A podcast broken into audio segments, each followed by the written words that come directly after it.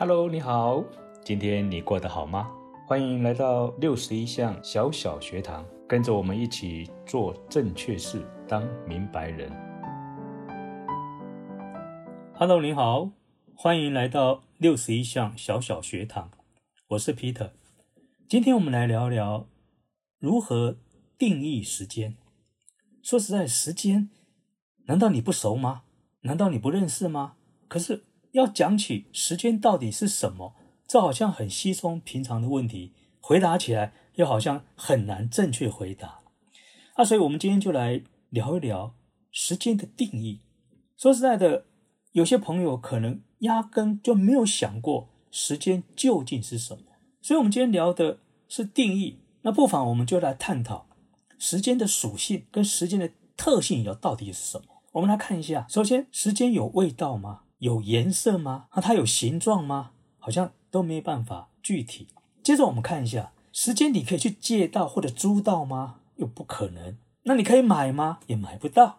那除了我们自身之外，也没有其他方法可以取得更多。所以非常公平嘛，每个人都是怎样，二十四小时一天，所以它没有替代品，更没有办法把它储存起来。所以你会发现到，我们很容易就怎样把这个时间耗损掉了。最重要就是它一去就不复返，所以我们是不是有发现到，时间是一个很特殊的东西，那竟然是一项无可取代又不可或缺的资源，这是不是让我们觉得非常的惊讶呢？更恐怖的是，人们有一种迷失或者是误解，他以为说时间可以取之不竭、用之不尽，所以我们大量使用而不会珍惜。我不晓得你有没有发现哦。那些有效性的知识工作者，他们的行为模式里面，你会发现最显著是什么？就是他们非常懂得珍惜时间。那么，在杜拉克的时间定义里面呢，他也提出了第二项迷失跟误解，也就是对于大多数人来说，他们总以为我把行程填满了，我安排的密密麻麻的行事历。然后呢，我一个会议又一个会议的接着召开，就代表自己是高效率的专家，处理事务的高手。很可惜的就是，大多数人都往往忽略了怎么去珍惜时间，以至于不浪费。在自我的检视原则里面，其实有五个可以来检视的。如果说我们从这个原则当中，我们可能更进一步了解时间的价值在哪里。首先，第一项我们要自问：什么是该做的？也就是说，我们有该做的跟不该做的事情，我们必须要把这个次序我们要分清楚。第二，什么是不该做的？也就是我们浪费了很多时间却毫无成效的，甚至有时候我们会觉得是不是包山包海、自不量力？第三，就是什么是对的事？也就是说，找到梯子。把它放对位置，这是对的事情。第四，什么是把事做对？刚刚讲到了，把梯子找到了，放对位置以后，选择最好最快的方式爬上去。那最后我们要问，什么是做错了事？也就是没有效果，而且浪费时间，对人没有任何的造就，也就是方法不当。这其中最可怕的事就是。一旦做错了事，即使用对了方法，最终结果却可能更糟糕。举例，半夜两点，在这三更半夜又四下无人的情况下，我们开着车子，时速大概在六十以上。